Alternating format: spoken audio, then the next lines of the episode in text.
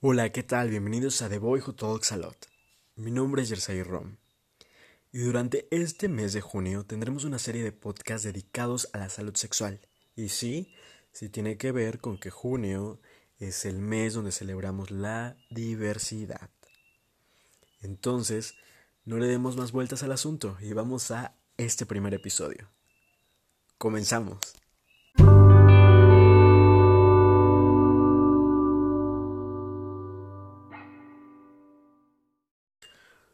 ¿Cuántas veces te ha gustado alguna fragancia con aroma manzana verde, un toque de fresias y tal vez unas notas ambaradas? O tal vez el aroma de las fresas mezclado con un toque de chocolate blanco y magnolias o violetas y liche unas notas muy florales, muy cítricas, muy frutales. Y qué bien oler eso, y qué bien que olieras así, pero resulta que eres hombre y, oh rayos, la sociedad dice que tú no debes de oler a eso. Resulta que tú debes oler a maderas y especias, o furash del bosque, algo así, ¿no? O incluso a sudor. En algunos lados dicen, no, no puedes usar perfume. Pero bueno, algo muy, muy rudimentario, diría yo, una opinión muy, muy, no sé, muy vieja tal vez, ¿no? Pero bueno, el día de hoy el tema es el género. Porque incluso la sociedad, hasta las fragancias, los aromas, los perfumes, las esencias, les ha puesto género, cuando no debería de ser así. El género a diferencia del sexo, que es una determinante biológica, es una condición social y cultural, determinada por el entorno en el que nos desarrollamos y por las creencias propias. El género es la suma de valores, de actitudes, de papeles, roles que tenemos en la sociedad, de prácticas, o características culturales que se basan en el sexo biológico. El género, tal como ha existido de manera histórica y transculturalmente, y en las sociedades contemporáneas, refleja y perpetúa las relaciones particulares entre el hombre y la mujer. O sea, cómo debemos interactuar entre nosotros como sociedad. Y aunque nadie nace con su género, este se adquiere socialmente como la suma de valores, actitudes, papeles o prácticas. Creo que esto ya lo había dicho, pero bueno, lo quiero recalcar. O características culturales. Pero les tengo una sorpresa. Todo esto según muchísimos investigadores, y yo estoy de acuerdo con ellos, es una construcción social. La construcción social de lo masculino y lo femenino. El género es una construcción social. Es una construcción social en función de lo que la sociedad espera que piensen, sientan y hagan las personas por el hecho de ser mujeres o de ser hombres. El género se ha encontrado permeado por los discursos dominantes que se hallan en nuestra sociedad. Aquí en México tenemos una sociedad machista a pesar del progreso que se ha tenido en, en el ámbito de la diversidad y los logros del feminismo. Pero bueno, seguimos escuchando discursos como los hombres no lloran o que las mujeres se ocupan de las tareas del hogar, que los niños visten de azul y las niñas visten de rosa. Todo esto es parte de este discurso dominante del cual yo les estoy mencionando y el cual de alguna forma está moldeando el género y lo vuelve una construcción social. Todos estos pequeños detalles como el de regalarle a un niño eh, coches, balones de fútbol, por el hecho de ser niño y a una niña regalarle, no sé, el microornito, eh, no sé qué otra cosa, mm, muñecas, maquillaje, todos estos hechos, por pequeños que sean, pues son parte de, del discurso que, que todos tenemos o hemos tenido en algún momento. Y pues creo que respecto a esto es un tema súper interesante, ¿no? Porque este discurso puede hacer que las personas mm, no puedan ver más allá de cierto panorama o cierto entorno en el que se desarrollan. Por ejemplo, acortan sus posibilidades, acortan sus acciones, la forma en que se quieren ver, cómo expresan su, su forma de ser, todo esto. Y realmente créanme que el que un niño, no un niño, o sea, porque creo que enfocarnos en, o decir niños y niñas, es enfocarnos en solo las infancias, cuando el ser humano es infancia, adolescencia, adultez, vejez, ¿no? Es todo, toda, todas las etapas. Entonces, yo creo que el que un, un hombre de repente quiera usar rosa o de repente quiere aprender a cocinar, no lo hace gay, porque es lo que en este país se piensa, ay, es que cocina, seguramente es gay, ay, es que siempre trae esa camisa rosa, seguramente es gay, ¿no? O ay, es que este, a esta niña o a esta mujer le encanta jugar fútbol y no, la deberías de ver como patea. Seguramente es lesbiana. O sea, tenemos esos estigmas tan terribles en las cuestiones de, de las actividades que tenemos que hacer. Es que de verdad este discurso es terrible, ¿no? Porque, por ejemplo, no sabes si al adolescente que resulta le encanta jugar fútbol, le encanta jugar voleibol, básquetbol, fútbol, vamos a dejarlo en fútbol.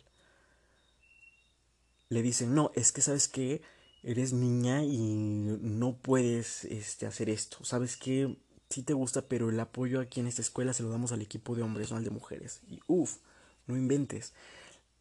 Probablemente súper talentosa y es la que está llevando al campeonato a la liga femenil en fútbol, al campeonato mundial, ¿no? Como sucedió hace algunos años, las mujeres tuvieron un campeonato mundial y pues los hombres, el equipo varonil no, la selección. Supongamos ahora que también tienes a una persona que resulta que le gustaría estudiar, se me ocurre, diseño de modas, diseño textil, y le dicen no porque sabes que es una actividad en que es de mujeres o es de hombres, pero estos hombres son gays.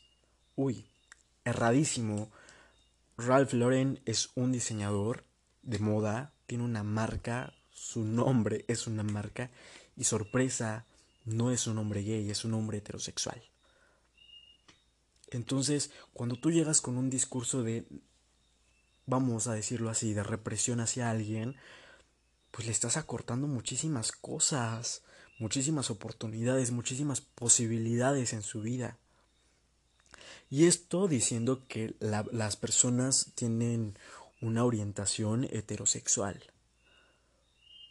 Pero si hablamos de personas que pertenecen al colectivo LGBTIQ es toda una frustración. Y ahora quiero que hablemos de otro tema que es muy importante, o mejor dicho, un subtema, que es la identidad de género. Antes de, de continuar con la identidad de género, quiero decir que estas situaciones de del discurso dominante se aplican para la gente con orientación sexual, hetero, eh, homosexual, bisexual, pansexual, para todos. Desafortunadamente, lo cual yo estoy en desacuerdo porque creo que ninguna actividad debería ser exclusiva para hombres o para mujeres, sino que cada quien haga lo que, lo que sienta y quiera hacer. Y que por ejemplo no digamos que ay es que es gay entonces este tiene que hacer no sé, tiene que aprender a, a cocinar o tiene que aprender a, a, mm, no sé, actividades que a veces en un discurso machista pues son solo para mujeres. No, no, no.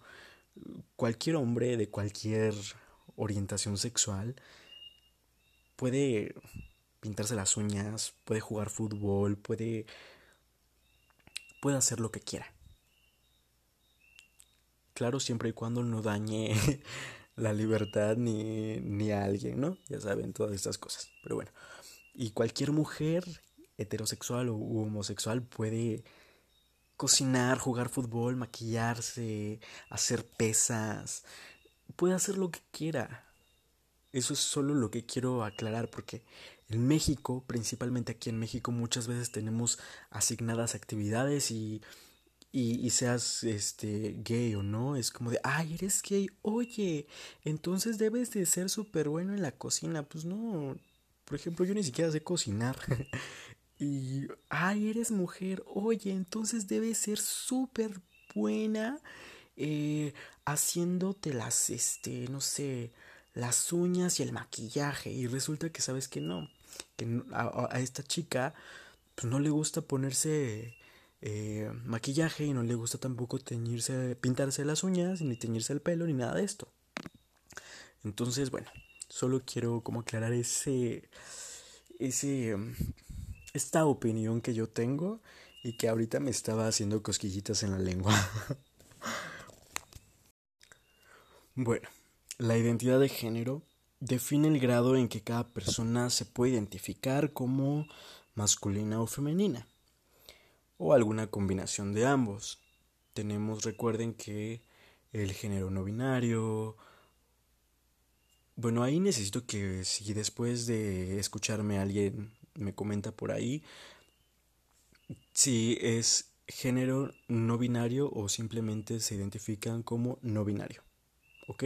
Y también tenemos este, el género queer, que yo, yo, yo sí los considero géneros.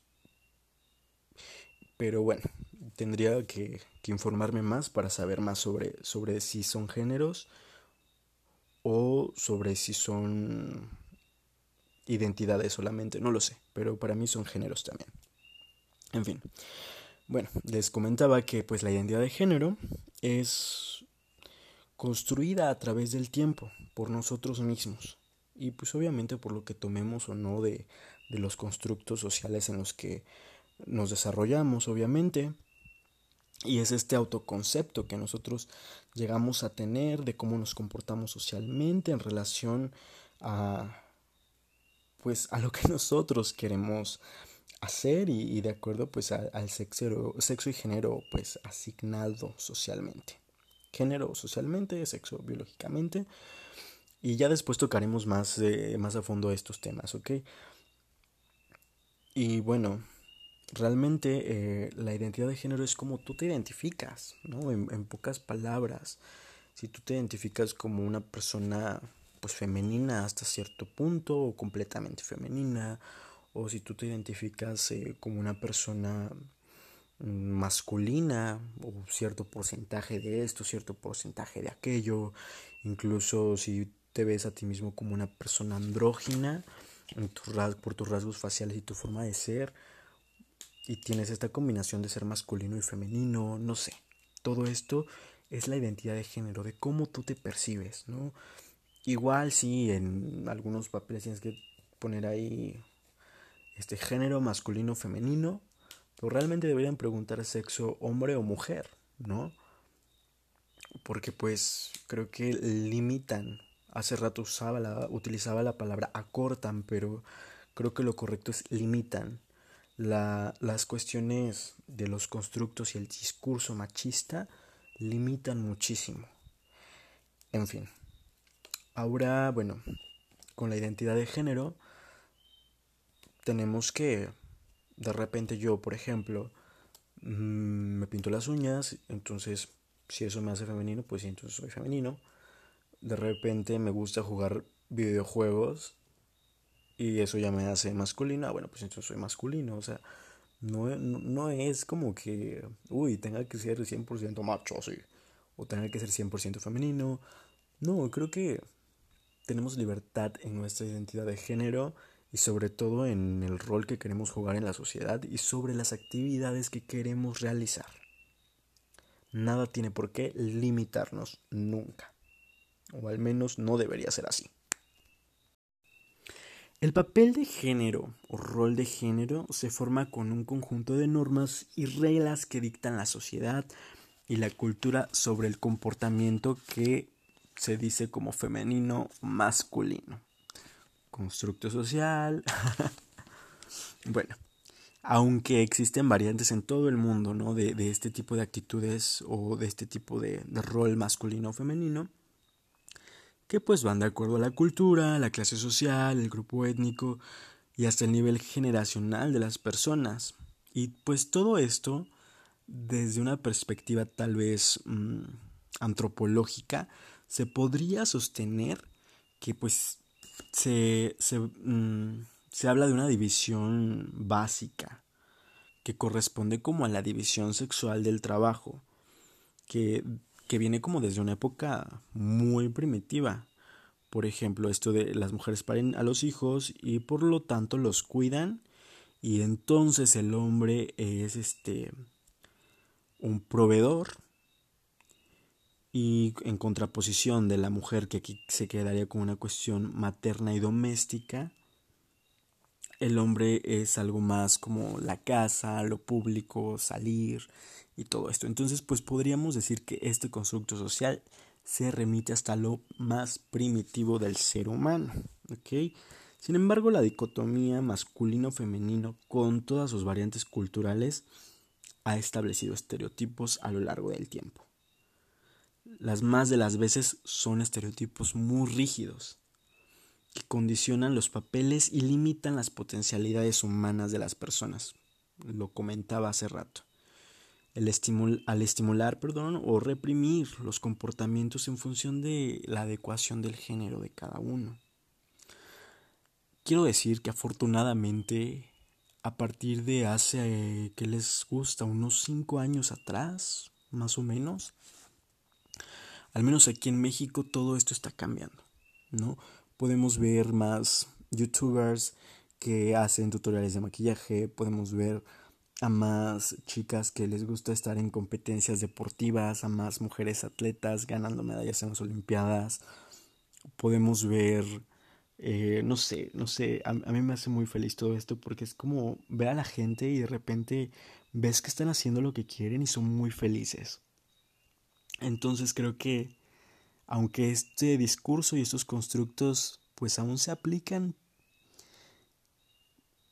en, la actualidad hay un gran progreso y creo que justo lo que les decía que es muy generacional, ¿no? Porque voy a tomar este ejemplo otra vez de los youtubers de maquillaje. Hay niños de 11, 12 años, 14, que de repente sacaron un mega tutorial de maquillaje, ¿no? Y puedes ir a ver los comentarios. Y resulta que hay este hay personas que dicen, wow, se maquilla increíble, yo me quiero maquillar así. Pero resulta que son de generaciones eh, como de personas que tienen entre unos que les gusta 17, 18 hasta unos 26, 27 años.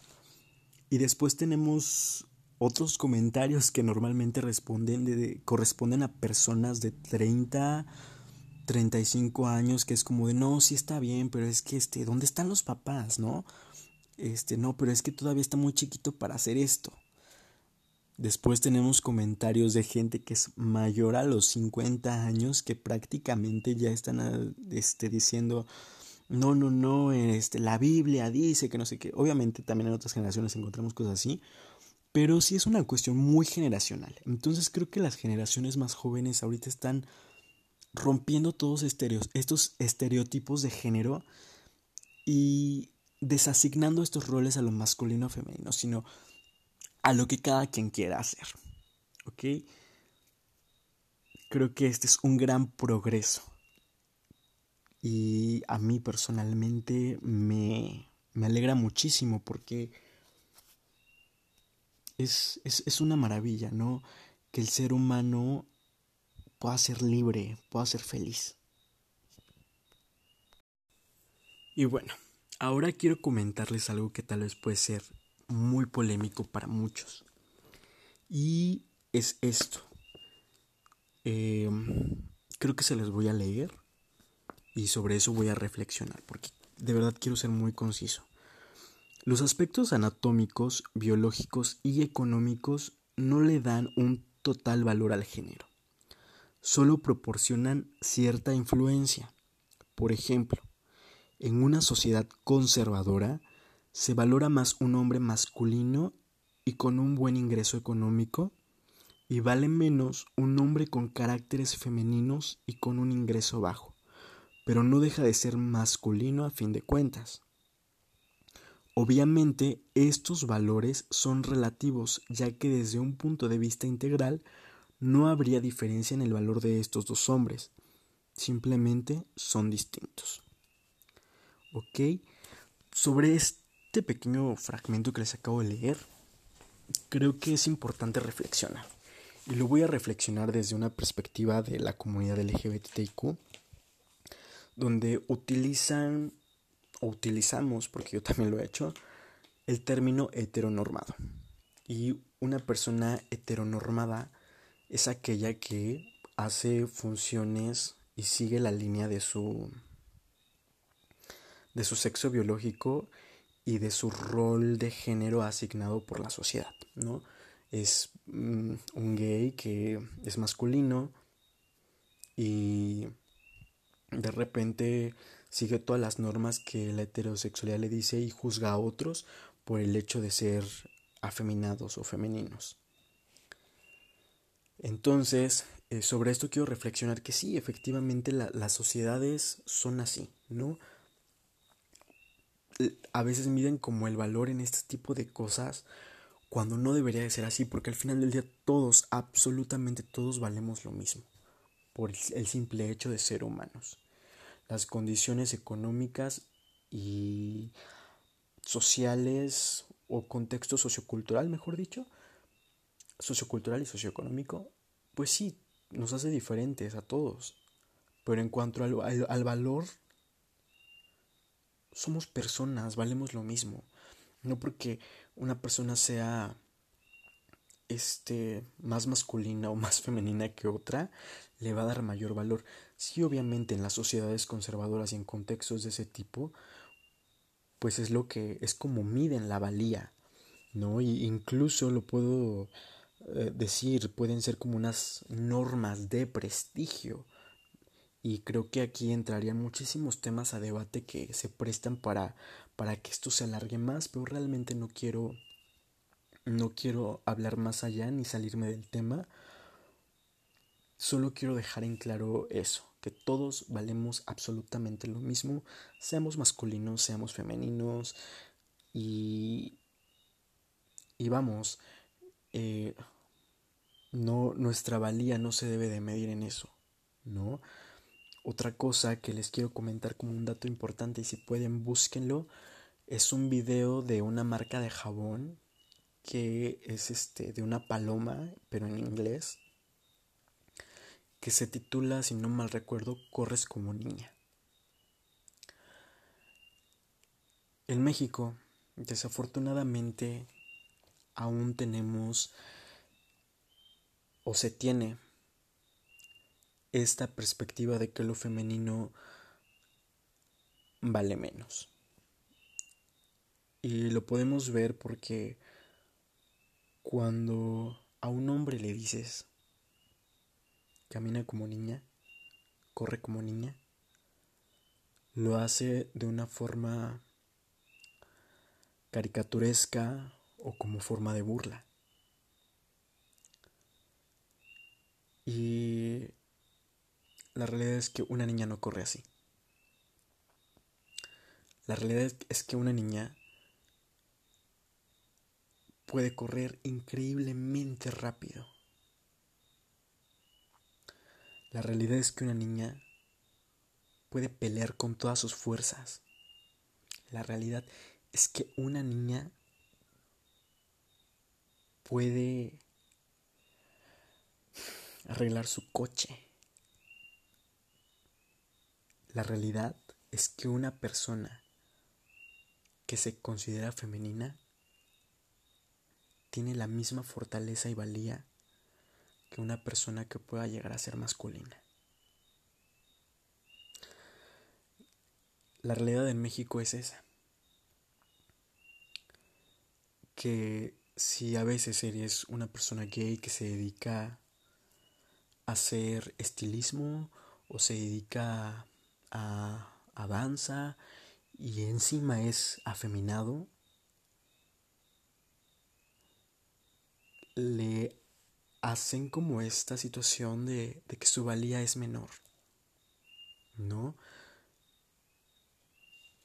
Que ya entraría un tema de machismo muy fuerte que tendríamos que platicar en otra ocasión y que si lo comparamos con un hombre gay que no es femenino, que es masculino y que, no sé, se dedica a ser físico-culturista o se dedica alguna actividad que se asigna como a, hombres por el hecho de ser hombres, pues le dan, le dan mayor valía. Y nadie me va a dejar mentir porque saben que así es la sociedad en la que vivimos. Reflexionemos sobre esto. Reflexionemos también sobre que la mujer que hace actividades femeninas o masculinas no vale menos que absolutamente nadie. Todos valemos muchísimo. Y nuestra valía se debe medir en la calidad de persona que somos, con nosotros mismos y con los demás. No por cómo nos comportamos o no por si hacemos actividades que son solo para hombres o para mujeres, entre comillas, que eso no tiene nada que ver. Y pues nada, ya vieron que hablo demasiado. Esto fue The Boy Who Talks a Lot. Mi nombre es Jersey Romero y nos vemos en el siguiente episodio.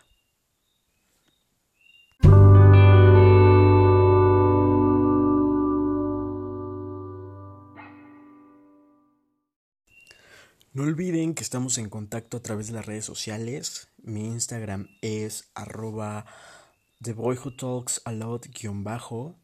También sigan la página de arroba. Es un proyecto maravilloso e increíble. Y nos estamos viendo. Bueno, no viendo, nos estamos escuchando. ¿Ok? Nos vemos la próxima bonito día.